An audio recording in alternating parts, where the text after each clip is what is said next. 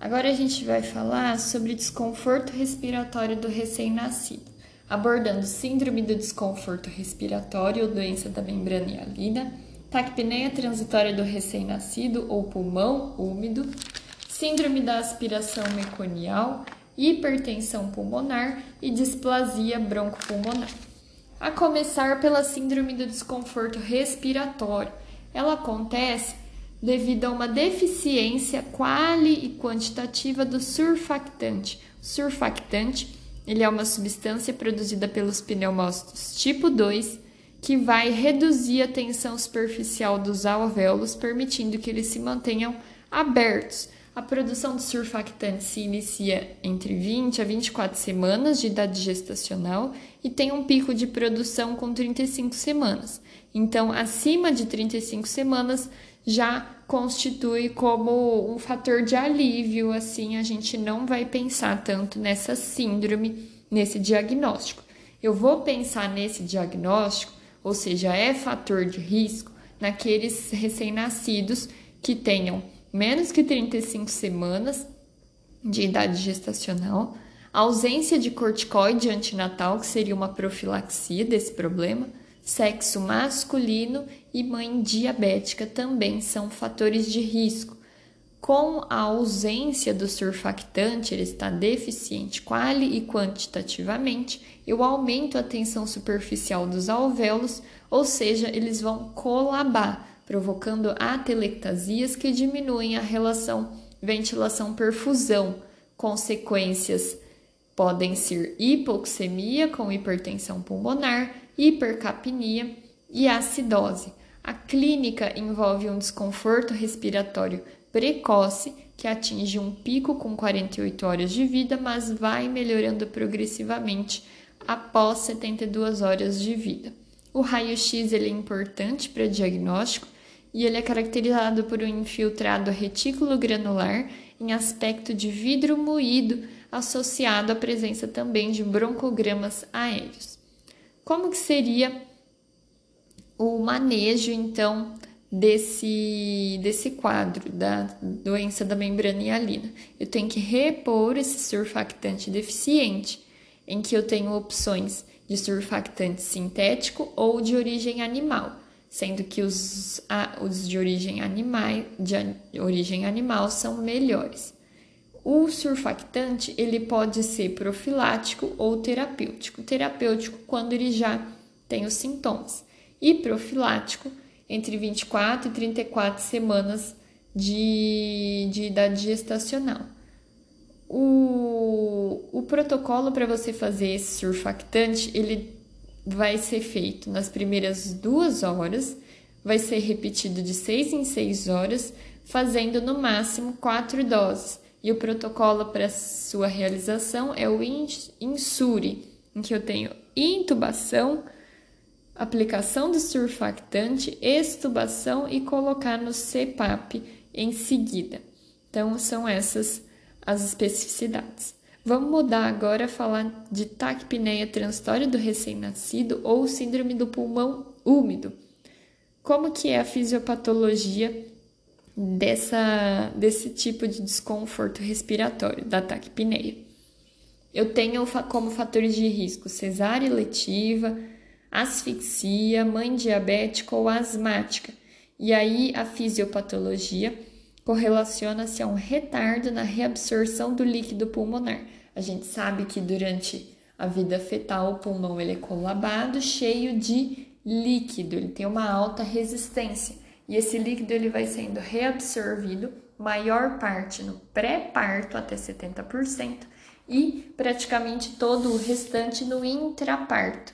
Então, quando eu tenho uma cesárea eletiva, não entrou em trabalho de parto, eu não tenho esses mecanismos aí que o trabalho de parto propiciam para que esse líquido seja reabsorvido mais, é, mais rapidamente. Então, se esse líquido permanecer lá, esse excesso de líquido faz a taquipneia transitória. Os fatores de risco a gente já citou. O quadro clínico envolve um desconforto respiratório leve, em que predomina, na verdade, a taquipneia. Então, ele tem uma frequência respiratória mais elevada, porém o desconforto ele não é tão proeminente. Existe uma forma de você graduar esse desconforto respiratório, que é o boletim de Silverman Anderson, em que nos casos de taquipneia transitória, como é um desconforto leve, a pontuação nesse boletim é abaixo de 5. É um quadro que tem uma evolução benigna e costuma melhorar em um a dois dias de sintomas. O raio-x ele é característico, constando congestão pulmonar perihilar, cisurite, que é espessamento das cisuras, hiperinsuflação e também pode ter derrame pleural. O tratamento ele é suporte, é um quadro benigno em que eu posso fazer uso de oxigênio e CPAP. Vamos mudar a falar agora de síndrome de aspiração meconial. O fator de risco consiste no líquido amniótico meconial. E por que que pode liberar o mecônio já no, no líquido? Porque geralmente é um, um recém-nascido termo ou pós-termo que está sofrendo compressão abdominal, mas principalmente sofrimento fetal. Então, um recém-nascido mais velho que está com quadro de sofrimento, ele elimina o mecônio, podendo haver aspiração. Não são todos que eliminam mecônio que vão aspirar, obviamente, é uma parcela reduzida, mas pode acontecer. Esse sofrimento fetal ocasiona uma respiração tipo gasping, podendo causar aspiração. Essa aspiração vai prejudicar a respiração do recém-nascido, por três mecanismos: uma pneumonite química, o mecônio promove uma inativação do surfactante, causando o surgimento de atelectasias, e o terceiro mecanismo seria a própria obstrução causada pelo líquido, pela presença dele, obstruindo as vias aéreas, o que gera hiperinsuflação. Então, eu tenho áreas de atelectasia e hiperinsuflação o que já caracteriza para a gente o raio-x, associado também a opacidades granulares grosseiras que podem ser identificadas também. O quadro clínico, eu tenho uma dispneia com piora progressiva e estertores grossos. Pode complicar com hipertensão pulmonar.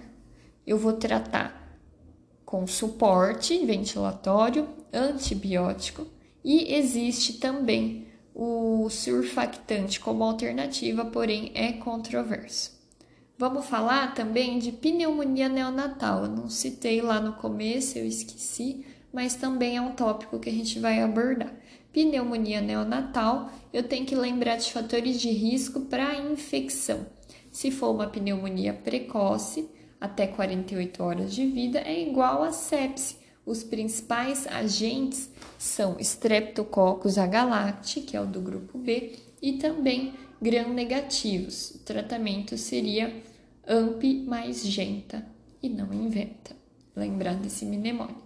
Já os quadros tardios são germes hospitalares gram-positivos e também pode ser a clamídia, que dá aquela pneumonia afebril do lactente. O quadro envolve desconforto respiratório, letargia e instabilidade térmica. Os fatores de risco são os mesmos para a sepse neonatal: corioamnionite, rotura prematura de membranas ovulares acima de 18 horas. Os exames eu vou rastrear igualzinho a sepse e associar também o raio-x, em que eu tenho consolidações e presença de broncograma aéreo o principal diagnóstico diferencial é a doença da membrana hialina. Outro quadro seria a hipertensão pulmonar. A hipertensão pulmonar, ela é, digamos assim, fisiológica no período neonatal, né? ou, ou melhor, no período fetal. A circulação fetal, ela envolve aí um quadro de hipertensão pulmonar. Porém, quando isso é persistente, aí eu tenho esse quadro patológico. Então, a persistência desse padrão de circulação fetal de hipertensão pulmonar vai ocasionar os sintomas. Pode ser idiopático ou secundário. Pode ser secundário à síndrome de aspiração meconial, que a gente já comentou, mas há outras condições também, como a hipoplasia pulmonar, a, doença de membrana hialina, cardiopatias e asfixia. O quadro clínico ele é bastante florido e costuma ser cobrado essas especificações. Eu tenho uma desproporção entre a hipoxemia e o desconforto respiratório, então às vezes a saturação está bem baixa, mas a manifestação clínica não é condizente com isso. A saturação do oxigênio é lábio, então ele quietinho, recém-nascido quietinho, tem uma saturação maior, você vai pegar ele, mobilizar qualquer estresse, já baixa muito essa saturação. Necessita de FiO2 elevada, tem alteração de ausculta com hiperfonese de B2 e sopro regurgitativo na, no foco tricúspide. O raio-x também é importante a gente lembrar. Ele vai ter uma hipertensão pulmonar. Então, o arco ou melhor, o tronco da artéria pulmonar vai estar proeminente devido ao aumento da pressão e também caracterizado por poucas marcas vasculares. O diagnóstico é feito pelo ecocardiograma e eu posso tratar com oxigênio-terapia e também os vasodilatadores, como óxido nítrico inalatório, sildenafil, milrinone, etc. Por fim, o último quadro para a gente é, comentar seria a displasia broncopulmonar.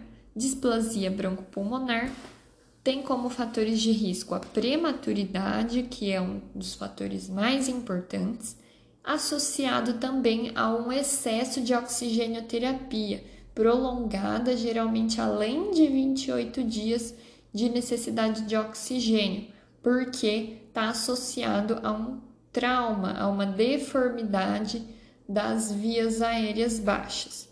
Outros fatores: sepse, restrição de crescimento intrauterino e também trauma mecânico.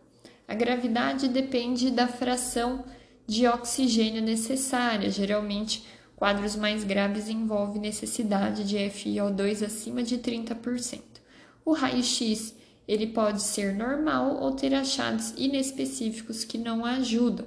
Tratamento corresponde suporte, uso de diuréticos, mas de maneira transitória, porque eles ajudam a reduzir a resistência vascular pulmonar.